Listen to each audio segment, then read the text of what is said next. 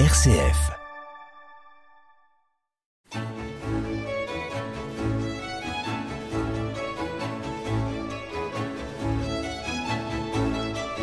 Place à la musique classique sur RCF. Voici l'échappée belle en musique. Et j'ai le plaisir de retrouver Jacques Nouvier et Jacques à vos côtés, une violoncelliste, Astrid Cyranossian. Oui, Astrid Cyranossian, bonjour. Bonjour. Alors, on, on, va parler de vous dans cette émission, bien sûr, mais aussi de votre instrument.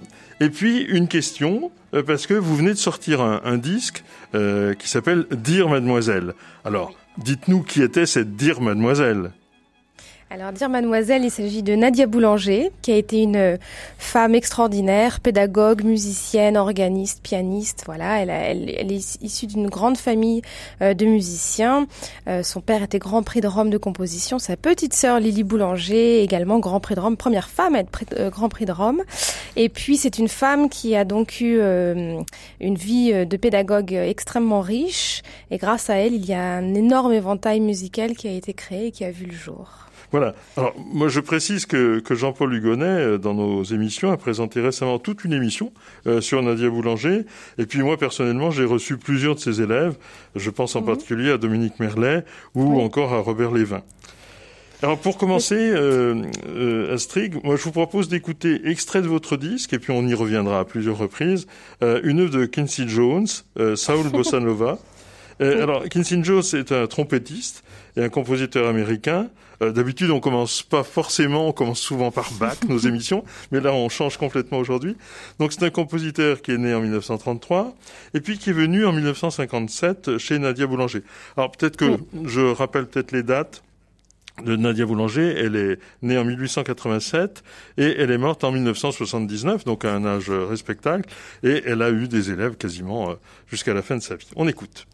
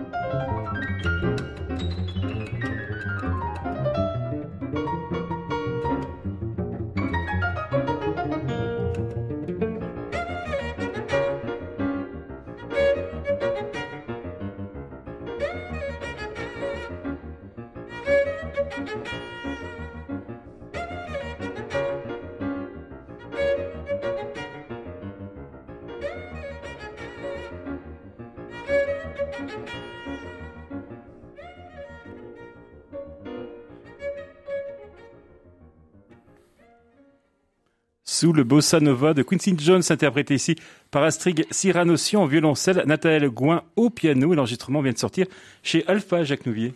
Oui, alors, j'ai reçu ici même euh, Henri Gourdin, qui a écrit une biographie de Pablo Casals, le, très grand violoncelliste, et une autre de Guillermina Suggia, qui est une autre euh, grande violoncelliste, euh, qui a aussi partagé pendant quelques années la, vie de Casals. Mm.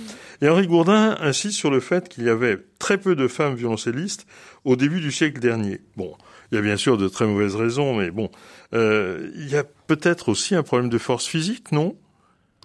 Euh, je me suis euh, souvent posé la question. Alors force physique non, parce que moi je ne suis pas un très gros gabarit. Pourtant euh, je joue des je joue des pièces costauds. je pense surtout qu'il y avait quand même bon déjà le fait qu'il faut il faut mettre il faut positionner l'instrument entre les jambes, donc c'est pas très élégant ou alors c'était pas très bien vu. Et puis deuxièmement, je veux dire les, les, les habits, les corsets, ça devait être affreuse, elle devait pas du tout être euh, pratique pour faire quoi que ce soit d'ailleurs, mais encore moins pour jouer du violoncelle. Moi, je, je sais que je joue avec des habits qui sont extrêmement confortables, parce qu'on a vraiment besoin de pouvoir avoir une, une aisance euh, euh, avec notre corps pour pouvoir jouer du violoncelle. Donc, je pense que ça ne devait pas être agréable. Et puis bon, c'est une, je dirais pas que c'est une contrainte, mais il faut, voilà, il faut, faut le porter. Faut, c'est un choix de vie. Disons, le violoncelle, là, je l'ai à côté de moi parce que je pars tout à l'heure. Bon, ben, réfléchit, on réfléchit différemment quand on a un violoncelle, que voilà. Mais après une force physique, non, je pense pas, parce que là le, quand même, comme dans tous les instruments et comme dans, dans, dans, tout, euh, la, détente est quand même le secret. Donc je pense que ce n'est pas du tout une question euh, homme-femme. Euh, voilà.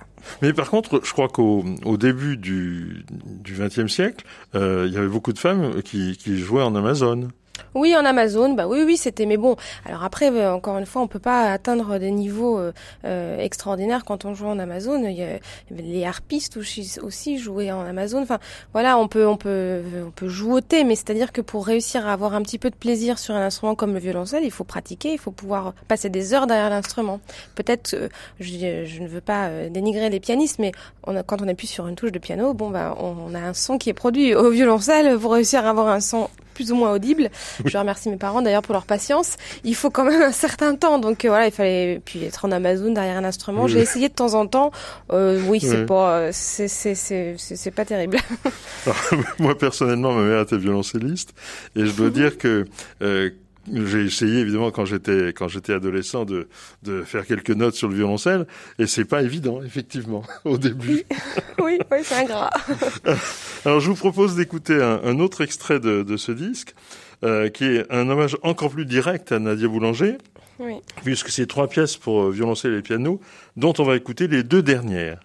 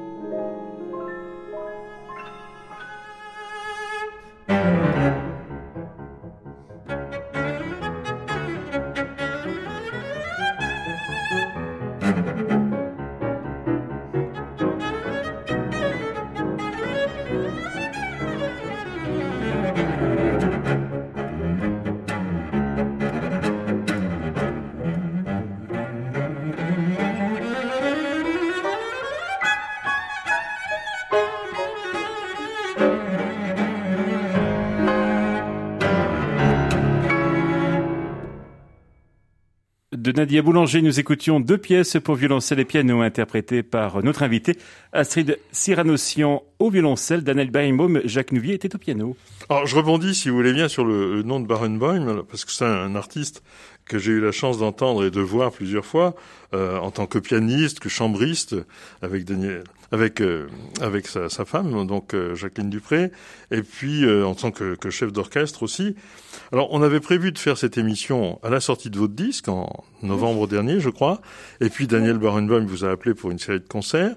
Et puis après moi j'ai eu le Covid, donc du coup ça a ralenti un peu la, la situation. Et enfin on a pu trouver une date, donc je je m'en réjouis beaucoup. Alors j'ai envie de vous demander comment vous est venue la passion pour le violoncelle et quelles études vous avez faites? Et je crois qu'on va reparler de Barenboim. donc euh, j'ai comment donc j'ai vraiment baigné dans une famille de musiciens. J'ai l'impression d'avoir eu trois langues euh, maternelles, à savoir le français, l'arménien et la musique. Vraiment pour moi la musique, euh, en, y réfléchissant, en grandissant, pour ne pas dire vieillissant, j'ai vraiment l'impression que c'est j'ai été formée en fait dès mon enfance pour baigner dans, dans la musique et pour faire de la musique. Donc j'ai commencé, j'ai une grande sœur violoniste qui s'appelle Chouchan donc j'ai naturellement commencé par le violon pour faire comme ma grande sœur. Mmh. Et puis à l'âge de 4 ans, euh, je trouvais que c'était beaucoup trop fatigant d'être euh, debout et euh, j'avais mal au cou. Donc j'ai demandé à mes parents d'être assise et d'avoir un gros violon. Et j'avais j'avais entendu. Euh, disons que voilà, j'avais dû entendre forcément du violoncelle puisque mon papa était directeur d'un conservatoire dans la Drôme. Et euh, voilà, donc euh, j'ai naturellement pris le violoncelle et puis j'ai été bercée, donc pour revenir à Barenboim, euh, par évidemment les enregistrements de Daniel Barenboim, Jacqueline Dupré, toute mon enfance. J'étais vraiment une enfant complètement baignée de musique classique. Je n'écoutais absolument pas les musiques de mon temps. voilà, j'ai d'ailleurs une connaissance assez faible de la musique de la variété et autres, mais j'écoutais du violoncelle, des symphonies, des... et Barenboim, vraiment quand je l'ai rencontré quelques années après ça a été vraiment euh, voilà un, rêve d'enfant qui se réalisait et de jouer avec lui c'est vraiment euh, une grande chance. Euh, ensuite je suis allée étudier à Lyon au CNSM de Lyon parce que je suis lyonnaise. Enfin voilà ma famille est de Lyon. Et puis après donc en Suisse à Bâle et en et en, en Belgique. Je pense que c'est très important de, de, de découvrir d'autres cultures de, de s'enrichir avec de l'apprentissage de nouvelles langues puisque j'en parle maintenant plusieurs quand même. Et euh, voilà ça enrichit en tout cas tout, tout le parcours artistique que j'ai pu avoir et puis voilà, bon, Daniel Barenboim, quand il m'a proposé, parce que c'est lui qui m'a proposé d'enregistrer ces trois pièces de Nadia Boulanger euh, sur l'album, hein. ce n'est pas moi qui lui ai demandé. En lui parlant de mon projet, il m'a dit oh, j'adorerais enregistrer avec toi les pièces de Nadia Boulanger, si ton pianiste est d'accord. Donc voilà, c'est magnifique quand j'y pense. Euh, moi, enfant qui écoutais dans ma chambre d'enfant euh, de Daniel Barenboim et, d'avoir enregistré avec lui les pièces de Nadia Boulanger, qui était sa professeure. Voilà, c'est ça fait partie des, des choses de, de, de mon existence qui, qui, qui, que je trouve très belle. Effectivement, ces, ces, ces pièces sont, sont, absolument magnifiques. Euh, ça, je vous recommande très, très chaleureusement ce, ce disque, un Dire Mademoiselle.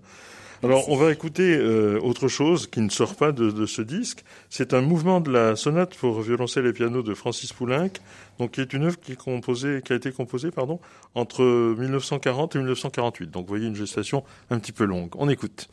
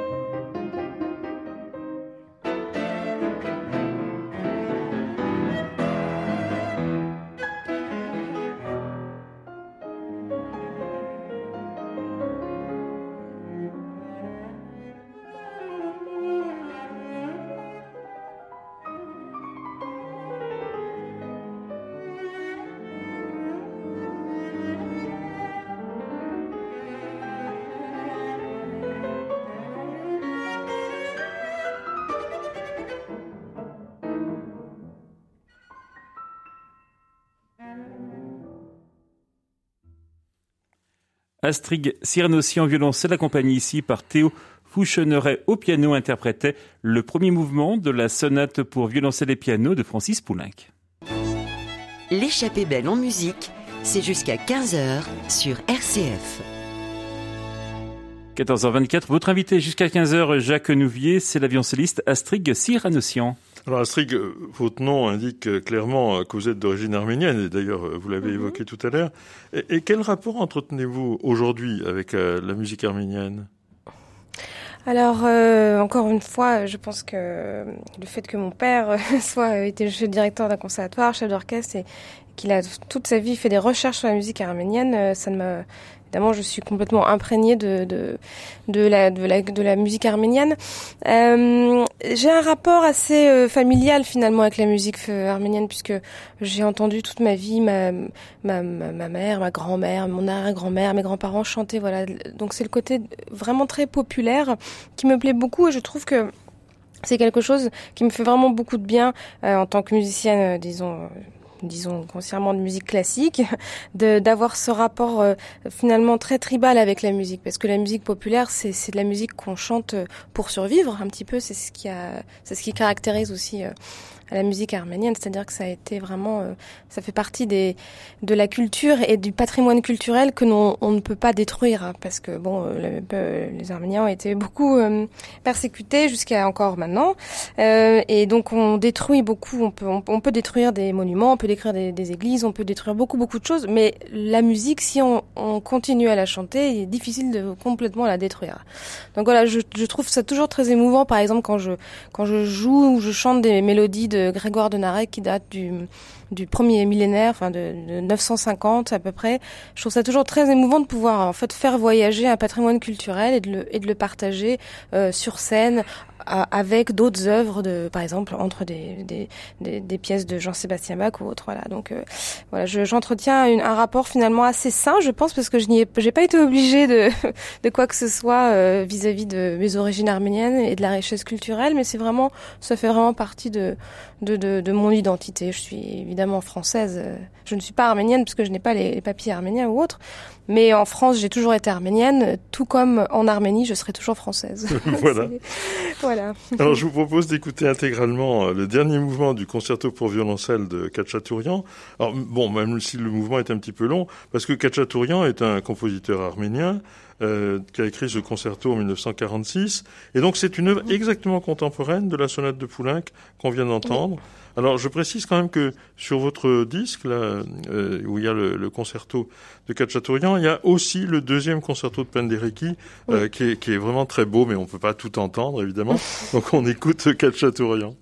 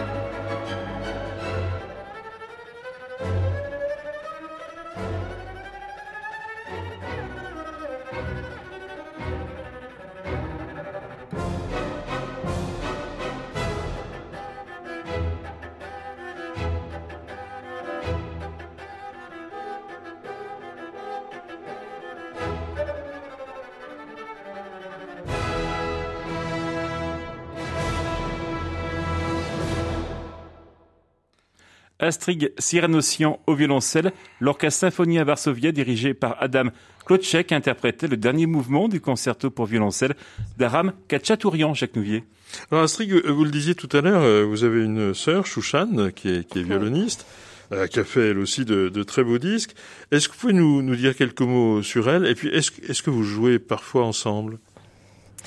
Alors, euh, Chouchan, c'est donc c'est c'est quand même euh, une grand, un grand avantage pour moi d'avoir eu euh, Chouchan comme euh, exemple parce que évidemment en tant que petite sœur, euh, ça a toujours été mon modèle, ça l'est toujours. Et puis, euh, nous avons, elle a quitté le foyer familial quand elle avait 12 ans pour aller faire ses études en Suisse avec Tibor Varga, donc j'avais à l'époque 8 ans. Euh, ça a été un de grand déchirement de voir partir ma grande sœur. Et puis elle a fait vraiment son parcours euh, très personnel. Euh, et puis j'ai également euh, fait mon parcours musical. Et ce que je trouve finalement assez chouette, c'est que nous ne sommes pas construites euh, et nous n'avons pas décidé de faire une carrière euh, en tant que sœur. Ça se fait assez souvent, mais voilà, nous n'avons pas du tout décidé de, de faire ça. nous sommes assez différentes, même très différentes.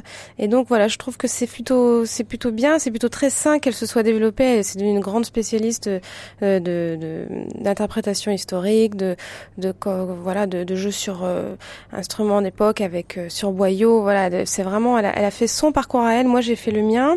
On se retrouve de temps en temps avec beaucoup de bonheur et surtout Euh, je trouve que c'est très enrichissant évidemment de, de jouer avec euh, ma grande sœur puisqu'il se passe quelque chose quand même euh, musicalement et humainement que voilà un lien du sang c'est quelque chose qui ne peut pas s'expliquer et donc il se passe des choses inexplicables.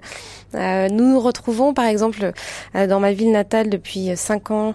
J'ai créé un festival qui s'appelle les Musicades et donc évidemment tous les ans on se retrouve en famille et puis on, on fait des programmes, on s'amuse à faire des programmes très originaux autour de la gastronomie, de la littérature. Donc voilà, mais c'est vrai que euh, nous, voilà, ce, n'est pas du tout un positionnement de carrière ou autre, de vraiment d'avoir fait et puis euh, monter une carrière entre deux sœurs, parce qu'évidemment c'est quelque chose qui, en plus, c'est qui est agréable de passer du temps avec ses sœurs. Mais euh, voilà, je, je, trouve finalement que moi j'apprends beaucoup par son parcours et par sa connaissance qui est différente de celle que j'ai. Et puis voilà, je trouve ça vraiment, en tout cas, fascinant d'avoir une grande sœur qui est aussi brillante et aussi belle musicienne et belle personne. On en reparlera d'ailleurs, je crois, d'ici une dizaine de jours. Je vous ferai entendre euh, un disque de Chouchan. Alors je vous propose de rester pour l'instant avec la musique arménienne et puis avec celui qui en est la, figure phare, hein, qui est Komitas. Je vous rappelle ces mhm. dates, 1869-1935. Hein, Alors on va écouter par euh, votre sœur Chouchan au violon et l'ensemble Esperanza trois miniatures de ce compositeur. Alors généralement on ne donne pas son prénom, Komitas, moi je le connais même pas. En fait, Comitas, c'est son nom euh, d'église. Voilà, c'est son, vrai nom, c'est Soromon Soromonian, mais c'est-à-dire que euh, quand, vu qu'il était prêtre, il était homme d'église, il avait son nom euh, d'église qui était Comitas. Euh, c'est un ethnomusicologue qui a été très important. Il a recueilli des mélodies dans l'Empire ottoman. Alors on dit évidemment, il, est, il est arménien, mais il a vraiment vécu dans l'Empire ottoman et il a fait tout un travail ethnomusicologique de mélodies arméniennes dans l'Empire ottoman avant 1915, donc avant le génocide. Et, et c'est formidable qu'il l'ait fait puisque je pense qu'une partie de ces mélodies aurait été complètement euh, oubliée ou, ou, euh, ou réduite au silence. On écoute.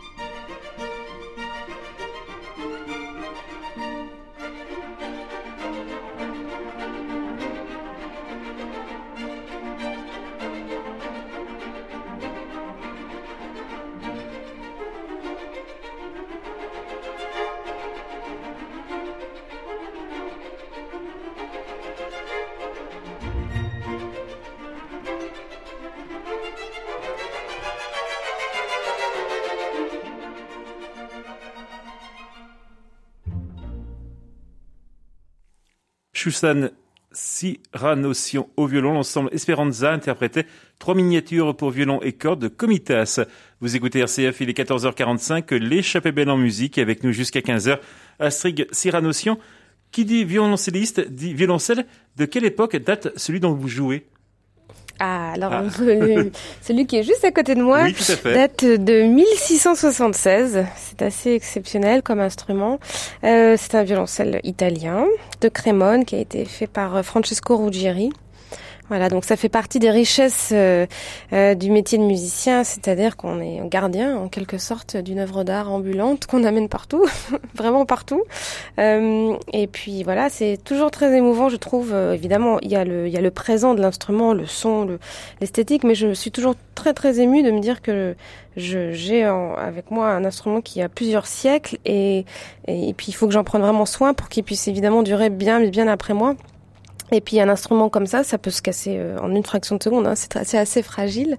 Euh, donc voilà, c'est un instrument. Euh, c'est vrai, vraiment. Je, je, pense que le musicien, c'est peut-être le seul corps de métier, le seul corps de métier où nous transportons réellement des œuvres d'art qui pourraient vraiment être dans des musées, mais euh, qui ne vivent que par les vibrations aussi du musicien. Donc c'est vraiment un, un, travail de binôme très intéressant, évidemment fascinant quand on a la chance de jouer des instruments aussi riches d'histoire et de qualité sonore. Alors moi, je vous propose de revenir à votre dernier disque, un Dire Mademoiselle, un disque vraiment très riche, avec un extrait de la suite italienne de Stravinsky. Alors c'est une pièce qui a été écrite par Stravinsky avec l'aide du violoncelliste Grigor Piatigorsky, d'après le ballet Pulcinella, lui-même composé par Stravinsky en s'inspirant de thèmes de Pergolèse.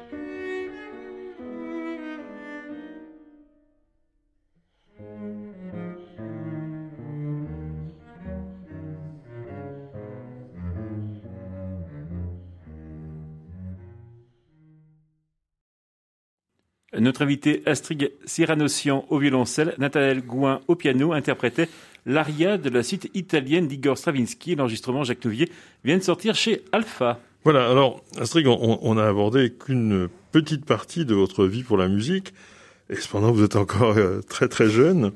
Mais j'imagine que maintenant que les concerts reprennent, euh, vous avez des quantités de projets, de concerts et puis d'enregistrements. Est-ce que vous pouvez nous en parler un petit peu?